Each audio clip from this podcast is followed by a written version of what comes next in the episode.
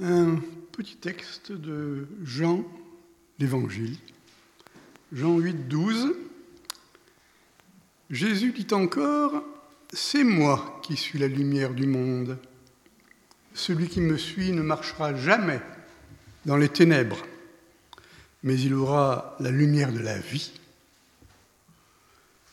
Et puis, la lettre aux Éphésiens déclare, Autrefois, vous étiez ténèbres, et maintenant vous êtes lumière dans le Seigneur. Et l'ordre qui suit, très moderne, très actuel, marcher comme des enfants de lumière. Vivre, marcher, c'est la vie. C'est tellement vrai que Personne n'imaginerait qu'un enfant ne puisse pas marcher. Ça arrive, bien sûr, mais c'est grave. De nos jours, il semble que vivre, c'est courir, non pas à pied, mais par tout moyen de transport qui va vite. En tant que croyant, pour marcher, il ne faut pas aller trop vite. Parce que nous voulons suivre Jésus qui a dit justement, je suis la lumière du monde et celui qui me suit ne marchera jamais dans les ténèbres. Alors, celui qui me suit marchera. Si nous voulons suivre le Christ, nous ne pourrons marcher qu'à son pas et en aucun cas nous ne devrons le dépasser, car ce serait alors aller notre propre chemin sans nous soucier de notre maître.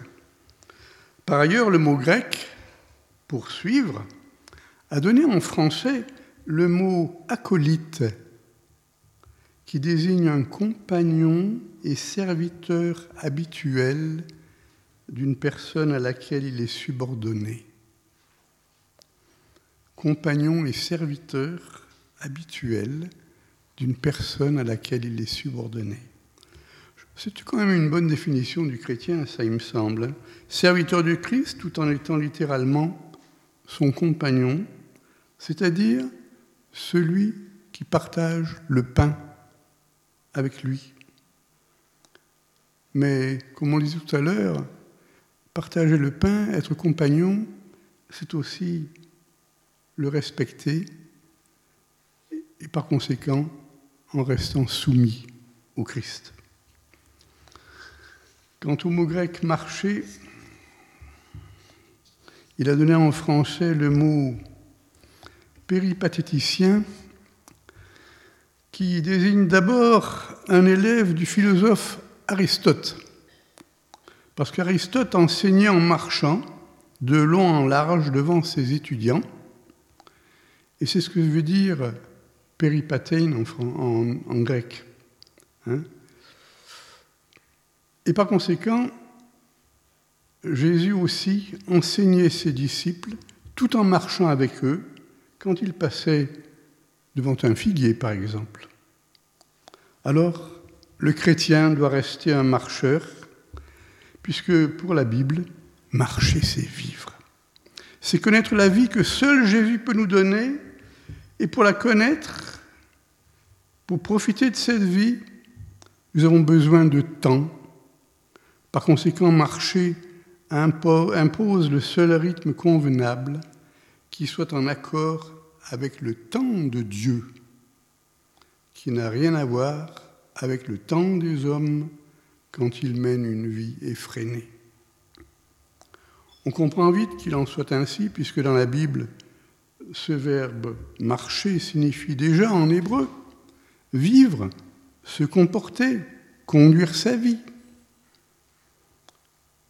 Par exemple, on voit le roi Ézéchias prier ainsi Éternel, souviens-toi que j'ai marché devant ta face avec fidélité et intégrité de cœur et que j'ai fait ce qui est bien à tes yeux. Autrement dit, durant ma vie, J'ai observé tes commandements, je suis resté fidèle, et j'ai fait ta volonté, ce qui résume bien aux yeux d'Ézéchias, en tout cas, sa vie spirituelle. Aux yeux de Dieu, c'était sans doute différent. Être des marcheurs, c'est ce que furent les Hébreux quand, ils, quand Dieu les a fait sortir d'Égypte. Ils ont marché pendant 40 ans dans le désert. Pourquoi? Parce qu'ils avaient, été prisonniers des Égyptiens de génération en génération, de sorte qu'il leur fallait apprendre ce qu'était la liberté et la responsabilité qui l'accompagnent, et tout cela sous le regard bienveillant de l'Éternel. Car c'est ce peuple qui allait servir de modèle à tous les autres, hein, il ne faut pas l'oublier. Il n'y en avait pas d'autres capables de dire qui est Dieu dans le monde. Ces autres peuples qui devaient dire Oh, quel grand Dieu ils ont, ces Hébreux. À côté de lui, les nôtres ne sont que des bouts de bois. Peu ont dû le dire sans ce grand Dieu était d'ailleurs inconnu des Hébreux, pas pratiquement, puisque, et c'est pourquoi il prend soin de se rendre visible jour et nuit pour que le peuple n'ait qu'à suivre la nuée et la boule de feu. Quand elle s'arrêtait, tout le peuple s'arrêtait. Quand elle se déplaçait, tout le peuple marchait à leur suite. Dieu a donc formé son peuple pendant cette marche, 40 ans Conclusion, l'apprentissage de la foi ne se fait pas en un instant. Elle exige une formation permanente, sans fin, pour la bonne raison qu'il est absurde de croire que l'on a la foi, alors que c'est l'inverse, c'est nous qui sommes saisis par la foi, selon l'expression être en Christ.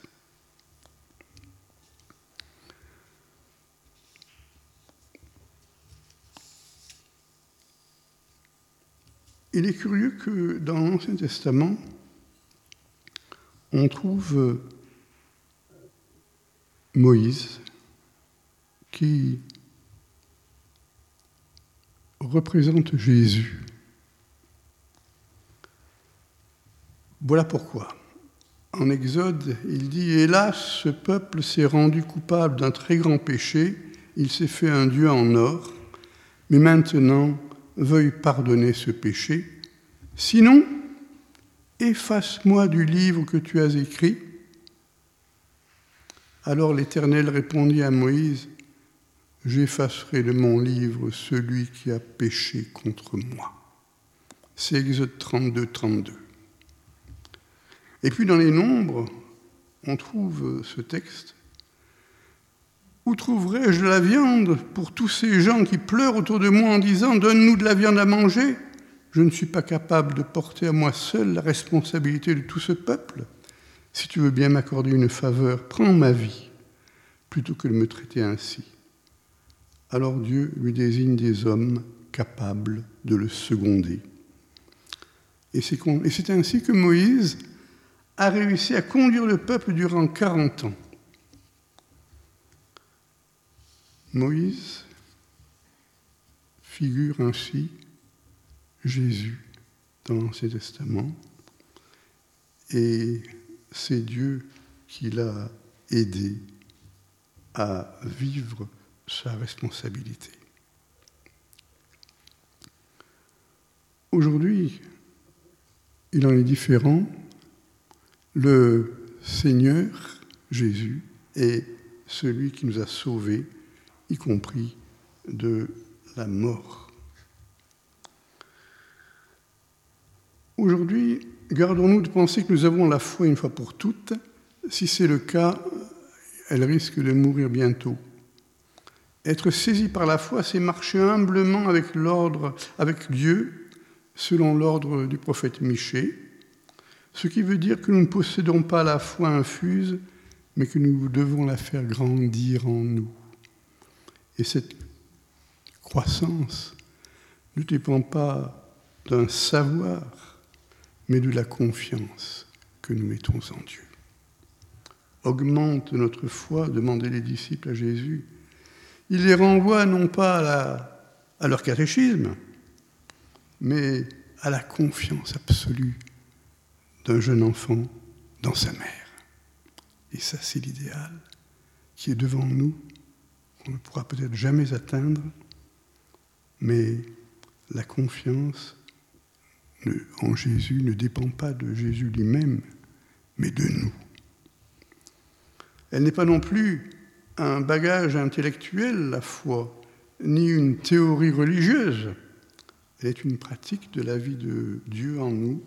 Ce n'est rien d'autre qu'une confiance mise, comme le dit le mot fiance en vieux français, qui désignait la foi mise en Dieu.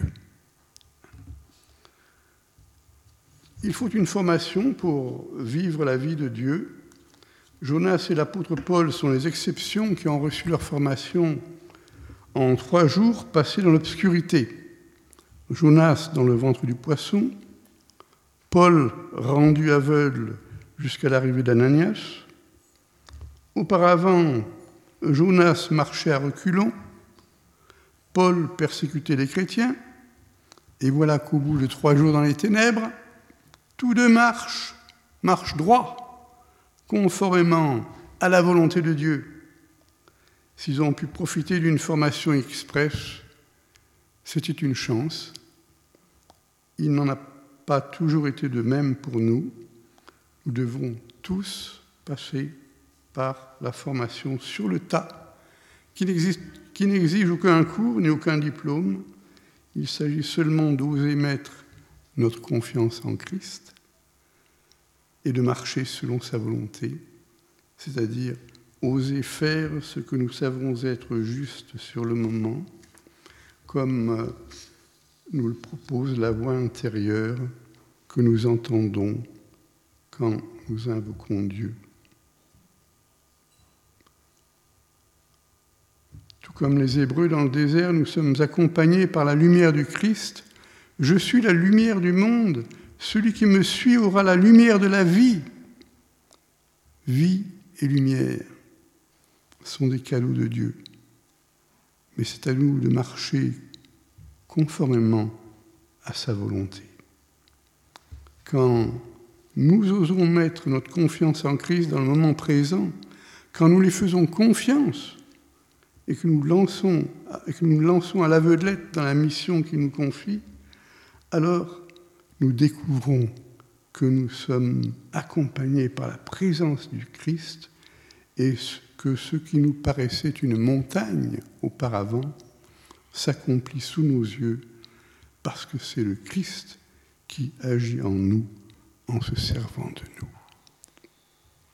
Pensons donc à nous laisser éclairer par le Christ afin qu'il éclaire chacune de nos intentions, chacune de nos tentations, chacune de nos décisions, chacun de nos gestes, chacun de nos instants, puisque en suivant le Christ, nous avons la lumière de la vie. Marcher comme des enfants de lumière. C'est-à-dire marcher à la lumière du Christ, mais aussi comme porteur de cette lumière autour de vous. Marchez, ne courez pas, sinon vous n'aurez ni la lumière ni le chemin. Marchons et laissons-nous faire du bien par Dieu en nous, imaginant être dans sa main, comme nous le chantons. C'est nous qui sommes dans sa main. Nous pouvons, par conséquent, nous abandonner à lui et voir ainsi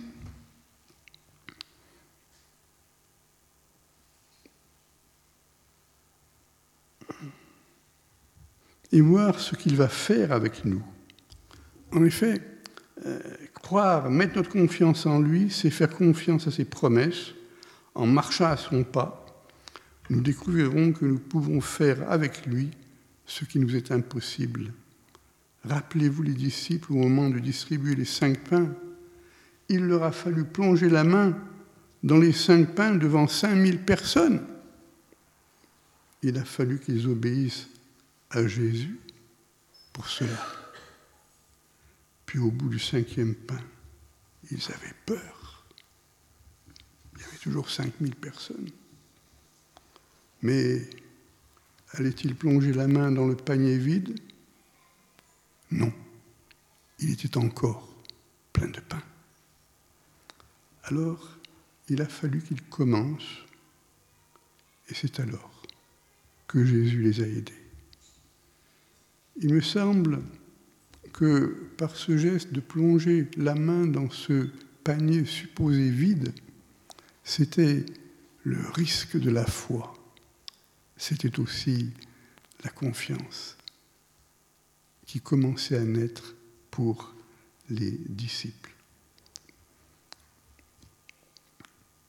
Il a fallu qu'ils commencent et c'est alors que Jésus les a aidés. Il me semble que Jésus a posé là un principe.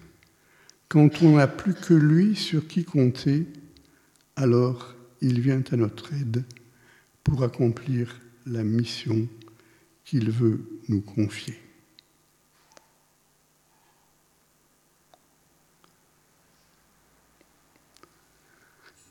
Vous, Église de Bouxwiller, vous avez déjà un certain âge. C'est 40 ans Combien? Un peu plus, hein, il me semble. Hein. Combien? Presque On ne sait pas. Oui. En tout cas, ça remonte loin.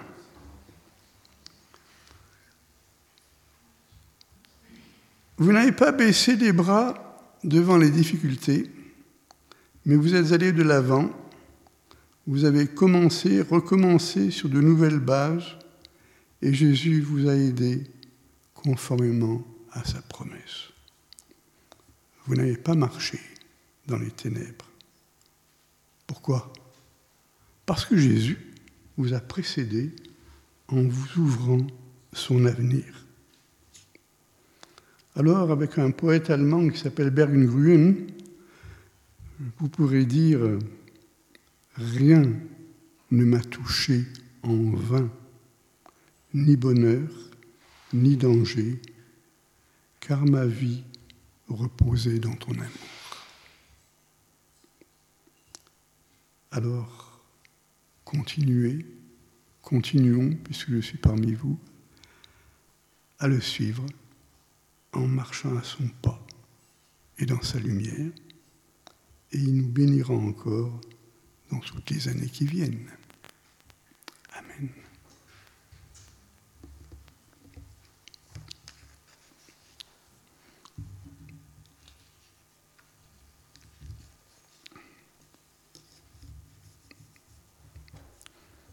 Voilà Seigneur, nous te disons notre reconnaissance maintenant parce que tu veux veiller sur nous et nous ouvrir un avenir.